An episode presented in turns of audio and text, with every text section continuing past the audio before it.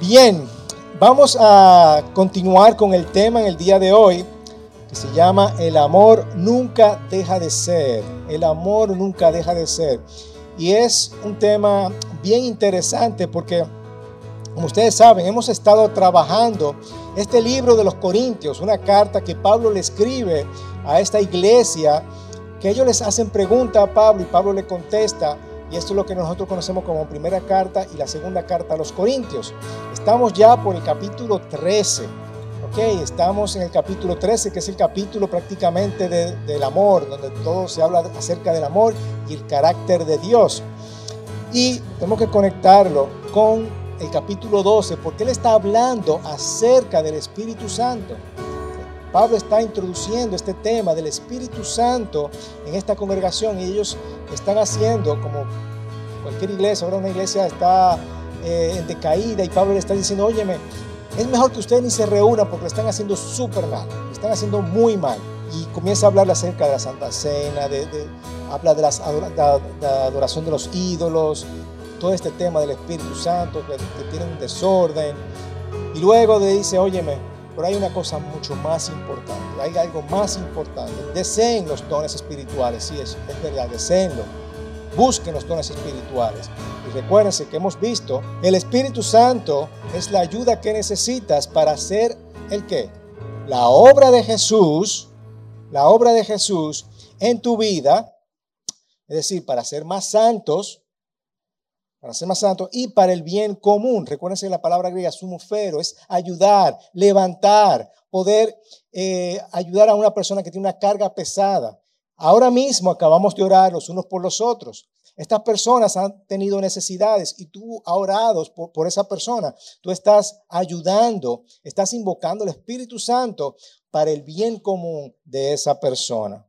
¿De acuerdo? Luego, la semana pasada vimos también que Dios coloca su amor dentro de ti a través del Espíritu Santo para que aprendas a vivir con su carácter y así poder amar a los demás. Ese carácter que de Dios, que vimos algunas cualidades, ¿verdad? Algunas acciones, vimos algunas acciones, vimos 15 acciones que nosotros nos ayudan a ser conforme al corazón de Dios. Y pero Dios coloca su amor a través del Espíritu Santo. Ese amor lo coloca dentro de ti. Porque muchas veces nosotros no podemos amar como Dios ama y como estas características, como acciones, metemos la pata, ¿verdad que sí? Pero Dios nos ayuda a través de su Espíritu Santo. Ok, entonces vamos a dar un poquito de contexto con lo que vamos a ver en el tema de hoy, con el tema de el amor nunca deja de ser. Fíjate, no importa qué mayor tú estés, déjame decirte que esta vida es el comienzo es el inicio de una etapa. Si tú dices, bueno, ya yo estoy al final de mi vida, ya me estoy muriendo, ya eh, voy a dejar este mundo, déjame decirte que este es el inicio. Ahora es que arranca las cosas, ahora es que comienza. La muerte física de nuestro cuerpo no es el final de tu servicio al Señor. Cuando tú te mueras, no es el final. Vamos a, vamos a seguir sirviendo al Señor en el cielo. Inicialmente, nuestro espíritu humano será llevado a la presencia del Señor porque todos aquí hemos conocido o hemos reconocido que Dios, Jesús, es nuestro Salvador, ¿verdad que sí? Por lo tanto, según la palabra, todo aquel que en Él cree va a tener vida eterna y por lo tanto nosotros vamos a estar en el cielo con el Señor. Pero durante ese tiempo en el cielo va a ser un tiempo temporal, va a ser un cielo temporal. Durante ese tiempo estaremos alojados, nuestro cuerpo espiritual no es un cuerpo físico, y será una existencia temporal en esa condición. La mayoría de gente lo llama cielo, pero no es nuestro destino final, no va a ser nuestro destino final. En este capítulo, Pablo trata de decir a los corintios, óyeme, recuerda que hay otra era en la historia, hay otra era que va a seguir, va a seguir. Y es lo que Jesús denominó como el fin de los tiempos, ¿verdad? Así que ese momento, todo ese carácter que hemos eh, aprendido acerca de Dios con, el, con la ayuda del Espíritu Santo y vamos mejorando cada día, esto nos va a servir como de guía para nosotros en la era siguiente. ¿Ok? Lo que haces en tu vida, en esta vida, es importante porque va a afectar tu vida en el futuro, tu vida en la vida eterna, en la nueva era. Lo que tú haces hoy día aquí va a afectar. Es importante porque afecta tu función en el futuro. La fidelidad que hemos mostrado aquí como es un factor determinante en la cantidad de ministerio que vamos a hacer allá. Toda la obra que nosotros hacemos aquí, en algún día, en algún momento, vamos a hacer, vamos a pasar por un juicio, ¿verdad?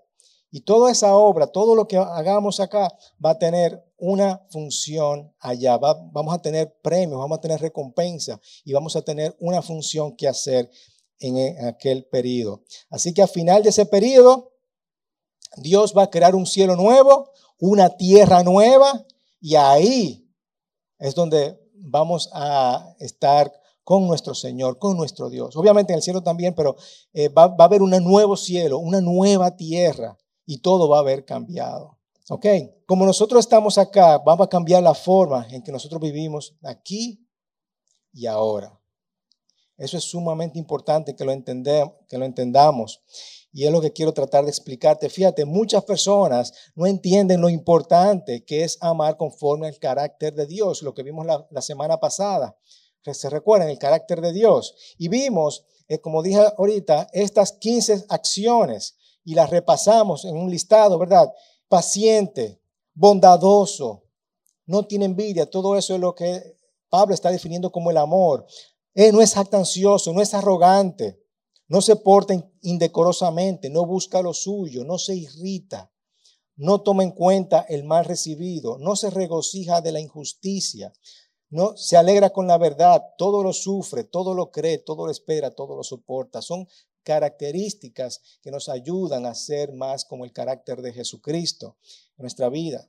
Pero lamentablemente muchas personas no se dan cuenta que esto afecta a sus vidas hoy, como también va a afectar tu vida en el futuro, en la nueva era. Porque cuando ese amor se ha formado en nosotros, será parte de nosotros para siempre.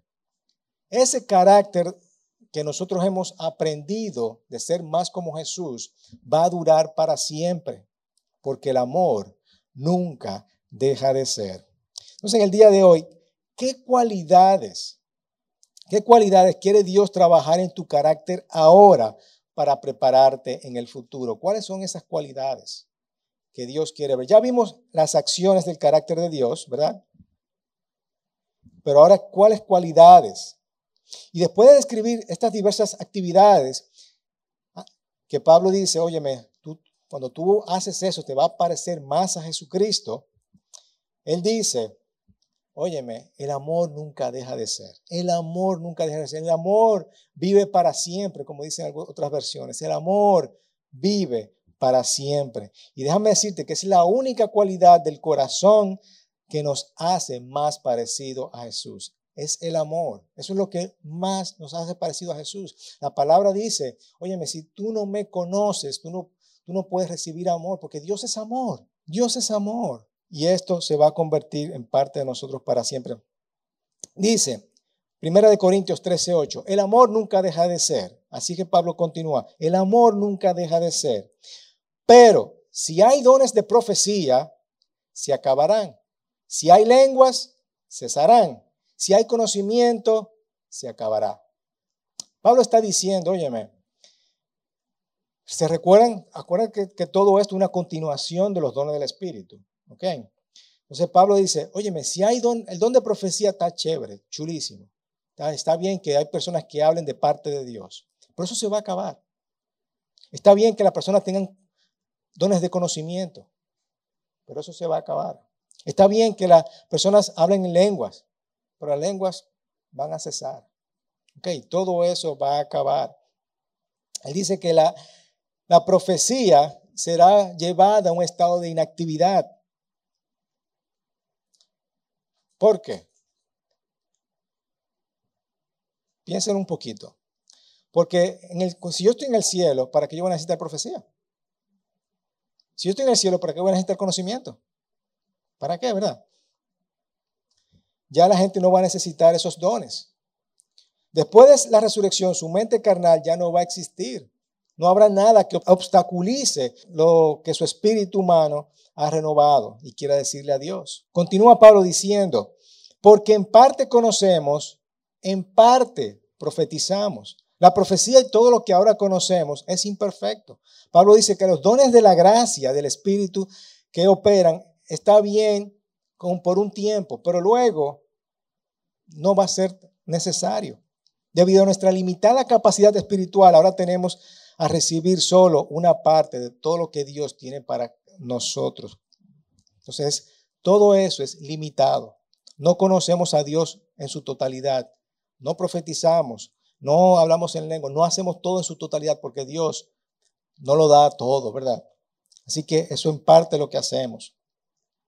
Pero cuando venga lo perfecto, cuando venga lo perfecto, lo incompleto se va a acabar. Pues lo perfecto, la nueva era.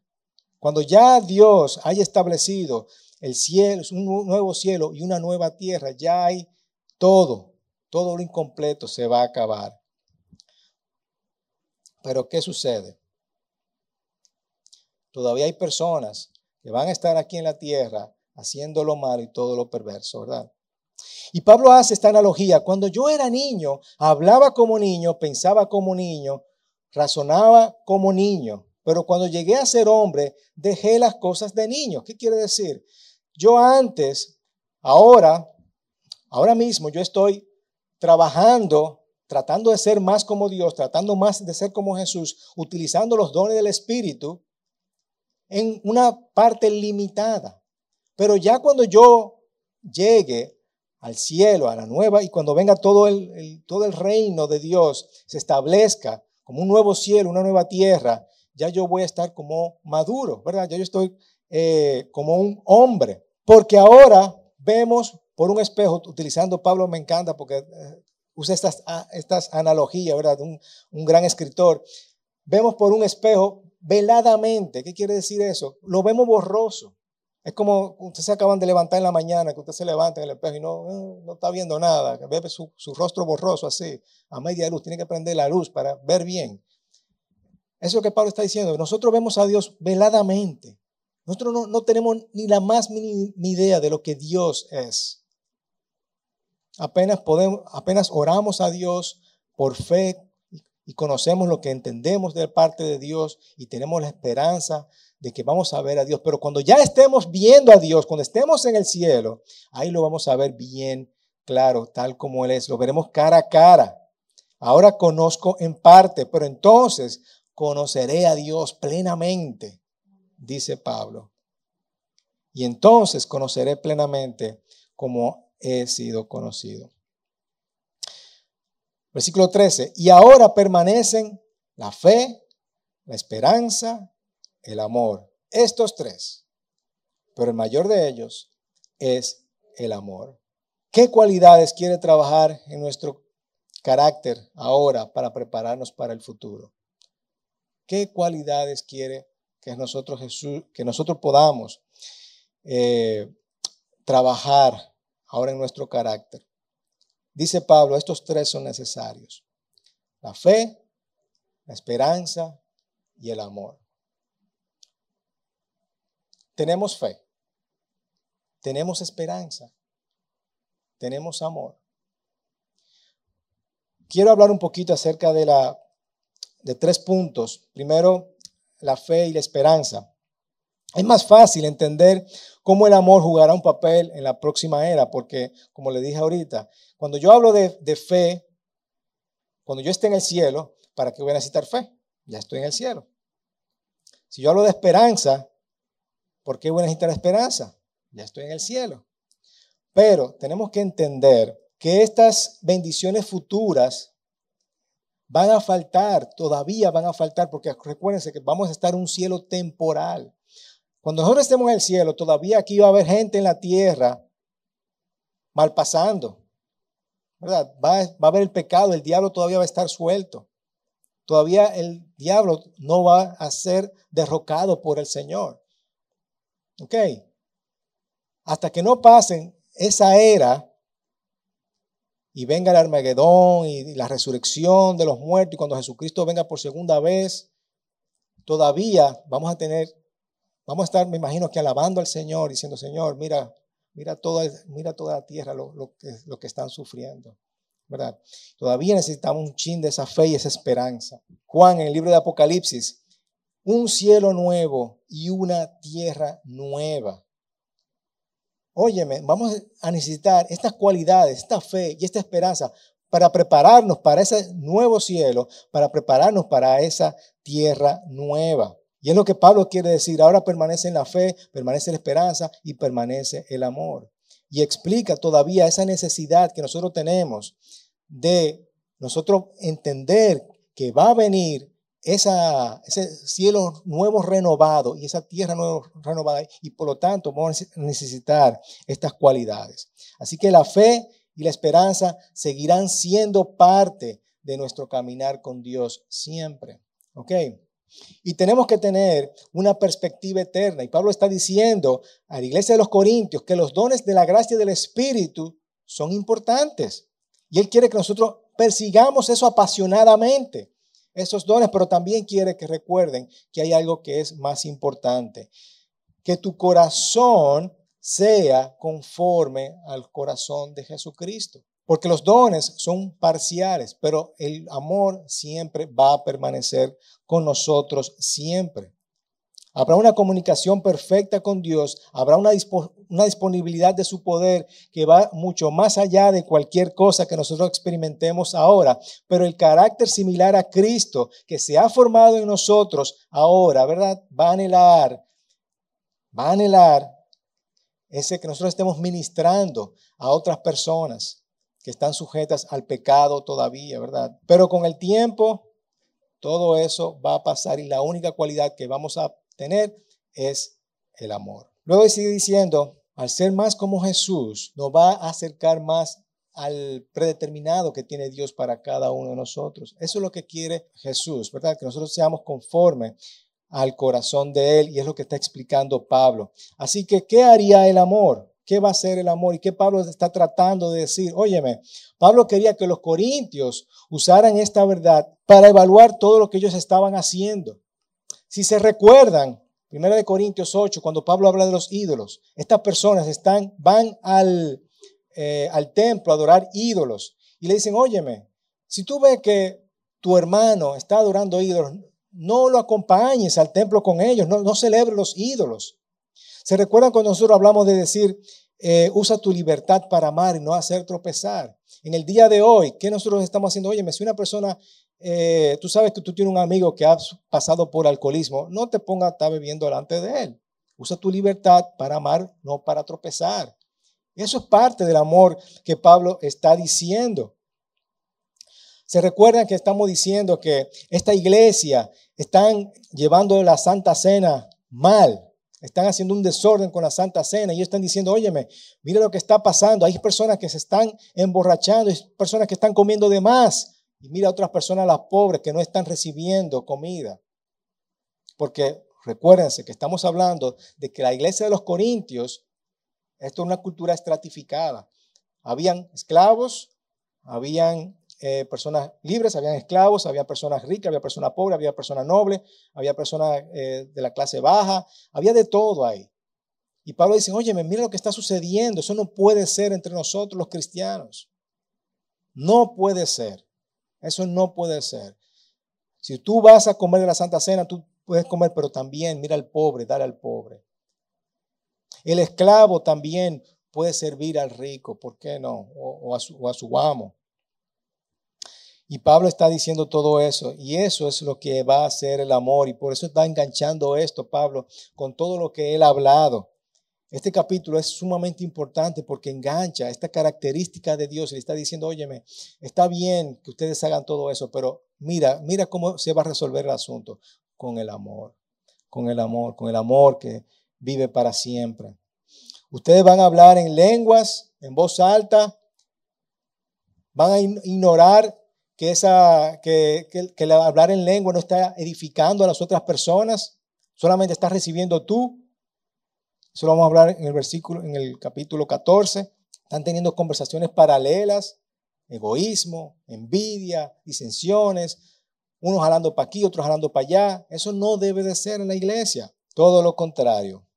Con amor, tú vas a proteger a la persona débil, al creyente débil, tú lo vas a proteger. Las personas que participan de la cena del Señor, tú vas a, a, hacer que todos coman, van, todos van a participar de la cena del Señor. Va a evitar que cualquier cosa pueda desviar la atención de Cristo Jesús. Así que el Espíritu Santo nos equipa para el presente, para hoy, pero también nos prepara para esa era venidera que nosotros vamos a recibir. Y nos enseña a amar como Jesús. Nos enseña a amar como Jesús. Hermanos, a veces nosotros no podemos hacer las cosas por nosotros solos. No vamos a poder. Pero con la ayuda del Espíritu Santo en nuestras vidas, nosotros vamos a poder amar y ser más como Jesús. Porque ese amor nunca deja de ser. El amor que Cristo quiere para cada uno de nosotros, de nosotros, nunca deja de ser. Pregunta para el día de hoy, cómo aplicamos esto a nuestras vidas. ¿Estás reflejando el amor de Dios en tu vida?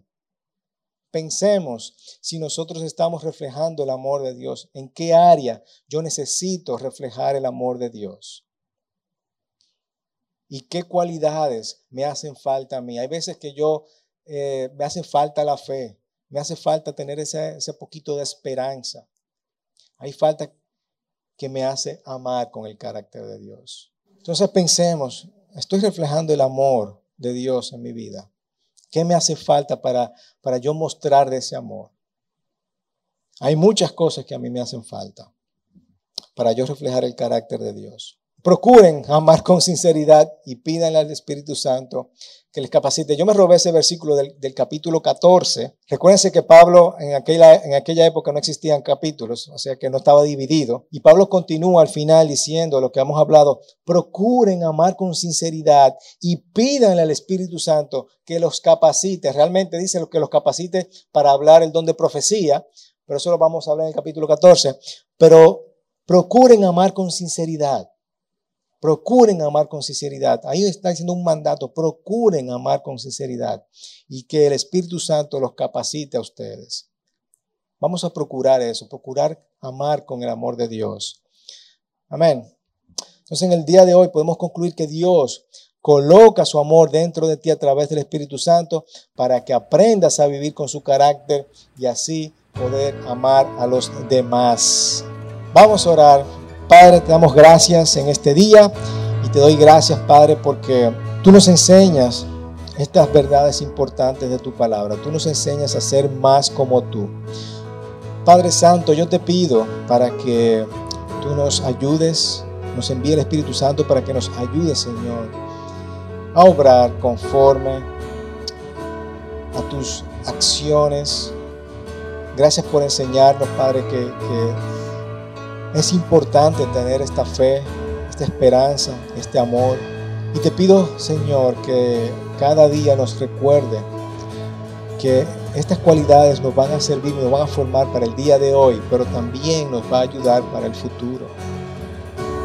Que el día que estamos viviendo ahora va a ser, es un entrenamiento, es algo permanente para la eternidad que vamos a vivir contigo, Señor Jesús. Padre, te pido por cada uno de mis hermanos que están aquí, que tienen ese anhelo de servirte, de ser más como tú. Ayúdanos, Señor, a nosotros poder recibir de ese amor. Ayúdanos a ser más como tú cada día, Señor Jesús. Gracias, Padre. Gracias, Señor. En el nombre de Jesús, confórmanos a tu carácter. En el nombre de Jesús. Amén. Amén y amén y amén.